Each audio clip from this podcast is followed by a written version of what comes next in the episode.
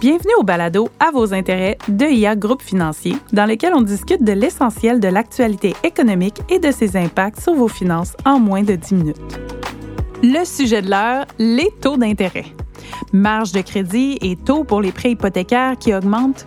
Le futur peut sembler plus complexe financièrement. Mais y a-t-il du bon dans les taux d'intérêt qui augmentent? Mon nom est Ashley. Je suis en compagnie de mon collègue Sébastien McMahon, notre stratège en chef et économiste senior chez IA Groupe Financier. Bonjour Sébastien. Bonjour Ashley. Sébastien, peux-tu nous expliquer pourquoi les taux d'intérêt fluctuent dans le temps et ce qui est derrière ces mouvements? Ben, il y a plusieurs euh, composantes à, ta question. Donc, euh, les taux d'intérêt sont principalement influencés par les banques centrales et puis la politique monétaire. Donc, récemment, depuis le début de l'année 2022, bien sûr, tout le monde a entendu parler que la Banque du Canada a augmenté son taux directeur à plusieurs reprises. On a commencé au plancher, près de zéro, euh, au mois d'où maintenant on est rendu à 2,5 Donc, euh, l'idée, c'est de resserrer la politique monétaire pour essayer de contenir l'inflation. Donc, ce que les banques centrales font, ça a un impact très important sur les taux d'intérêt. Donc, ça, c'est le taux directeur, c'est les taux qui sont un petit peu plus courts, qui ont un impact sur votre hypothèque, sur vos marges de crédit. Mais il y a aussi les taux de marché. Donc, c'est les investisseurs qui achètent et puis qui vendent des obligations, font varier le prix de ces obligations-là, qui a un impact sur les taux d'intérêt. Puis dépendamment que les perspectives économiques sont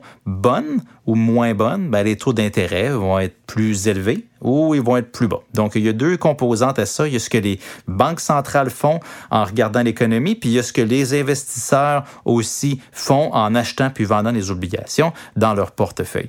Donc, on connaît bien les points négatifs liés à une hausse des taux d'intérêt. Comme je disais, un taux directeur qui augmente, ça veut dire que si vous avez une hypothèque à taux variable, ben ça va vous coûter plus cher d'intérêt à chaque mois, à chaque semaine. Et puis, si vous avez une marge de crédit aussi, ben les marges de crédit sont souvent liées à ce qu'on appelle le taux préférentiel qui est lié à ce que la Banque centrale fait. Donc, vous allez payer plus cher sur votre marge de crédit euh, pour faire simple. Les taux longs, ben, les taux avec des, des, maturités de 10 ans, 30 ans, ça a un impact qui est plus fort sur les rendements de votre portefeuille obligataire. Donc, si vous avez votre fonds de pension, vous détenez euh, probablement beaucoup d'obligations dans votre portefeuille et puis euh, les taux d'intérêt qui augmentent, ça veut dire que du moins à court terme, c'est un vent de face pour les rendements de votre portefeuille obligataire. Mais il y a quand même quelques points positifs qui sont pas nécessairement évidents à voir à court terme. clairement, si les banques centrales euh, augmentent les taux directeurs quand on voit que l'économie peut-être en surchauffe, ben s'il y a une bonne raison à ça. Puis la raison, c'est qu'on veut favoriser la stabilité du cycle économique. Par exemple, avant l'arrivée des banques centrales, quand on parle à la fin des années 1800, début des années 1900, les cycles économiques étaient très courts, étaient très volatiles. Donc, on avait de la forte croissance avec l'inflation qui menait une récession, puis après ça, on repartait le cycle. C'était assez imprévisible, puis des cycles économiques, c'était très court. Maintenant, avec les banques centrales qui ont une meilleure, un euh, meilleur doigté, disons, sur euh, euh, leur impact sur le cycle économique, bon, on a des cycles qui sont plus longs, et puis c'est plus facile pour les entreprises de prévoir ce qui s'en vient, prendre les bonnes décisions. Même chose pour les ménages. Donc, il y a des avantages de stabilité économique qui sont certains.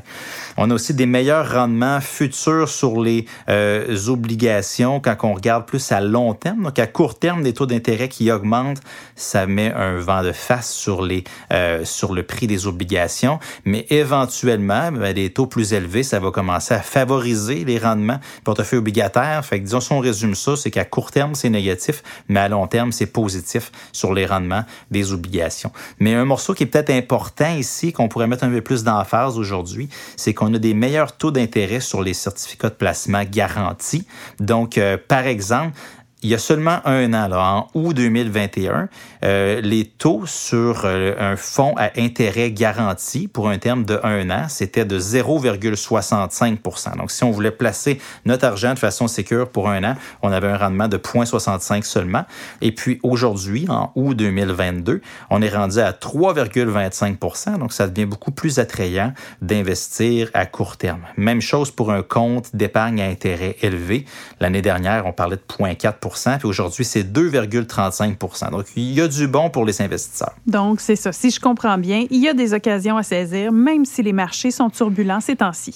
Oui, au-delà des récents reculs des marchés, la hausse des taux d'intérêt entraîne un effet positif sur les rendements des fonds à intérêt garantis et puis du compte épargne à intérêt élevé. Donc, dans un contexte comme aujourd'hui, ces options-là euh, redeviennent à la mode. Ça offre une sécurité enviable, puis souvent souhaitée en temps de volatilité boursière. Parce que, par exemple, dans ces produits-là, vous avez un capital qui est garanti à 100% Vous avez une possibilité de rachat en tout temps, contrairement au CPG de certaines banques. Puis surtout, vous n'avez aucun frais de gestion. Excellent. Et comme je suis généralement prudente avec mes économies, mon conseiller financier m'a parlé d'une façon toute simple d'échelonner mes montants investis pour que j'aie des liquidités à chaque année. Est-ce que tu peux nous parler de cette stratégie? Oui, c'est ce qu'on appelle une stratégie d'échelonnement. Donc, en déposant immédiatement trois tranches de montants ayant des échéances respectives de un an, deux ans et trois ans. Cette stratégie d'échelonnement-là nous permet d'anticiper les besoins de liquidité futurs tout en profitant d'un rendement optimal au fil des ans. Donc, disons par exemple que vous avez 60 000 dollars à investir, euh, vous voulez avoir de la liquidité, vous voulez avoir de la sécurité. Donc, de dire on va en placer pour euh, dans un produit garanti sur un an un montant de 20 000 dollars un autre tranche de 20 000 dollars dans, une, dans un produit à échéance de deux ans, et puis la dernière tranche de 20 000 dollars dans un produit à échéance dans trois ans. Donc, ça fait qu'on a cette espèce de rotation-là, qu'à chaque année, on a de la nouvelle argent qui vient à maturité, puis qu'on peut replacer dans un produit. Si on en a besoin, on peut le prendre, c'est certain. Donc, ça nous permet de bénéficier euh, du mouvement des taux d'intérêt. Donc, pour être clair, ça nous donne une meilleure gestion du risque lié aux taux d'intérêt. Donc, advenant le cas où les taux de placement chuterait, seulement une partie du capital serait à risque lors du renouvellement. Puis à l'inverse, mais dans le cas où les taux augmenteraient, l'échéance courte d'un an, par exemple, pourra bénéficier d'un meilleur taux lors de son renouvellement pour un terme de trois ans. Donc, on va être capable de toujours échelonner puis de bénéficier des hausses et puis euh, se protéger des baisses des taux d'intérêt. À long terme, on peut avoir un taux de rendement qui est plus élevé parce que les placements à long terme procurent généralement des taux de rendement qui sont plus élevés que les placements à court terme. Donc, on peut s'attendre à faire un peu plus d'argent sur notre placement à trois ans que celui à un an.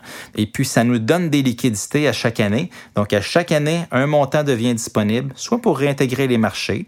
Euh, par exemple, on peut faire des achats périodiques à somme fixe. On peut prendre plusieurs stratégies. On peut cotiser dans notre REER, dans notre CELI ou simplement le réinvestir avec une stratégie d'échelonnement.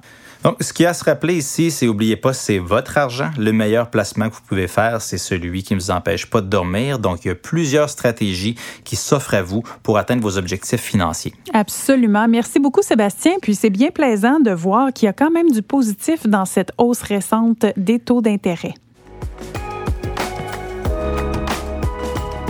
Vous avez aimé cet épisode et vous aimeriez en apprendre davantage sur l'actualité économique?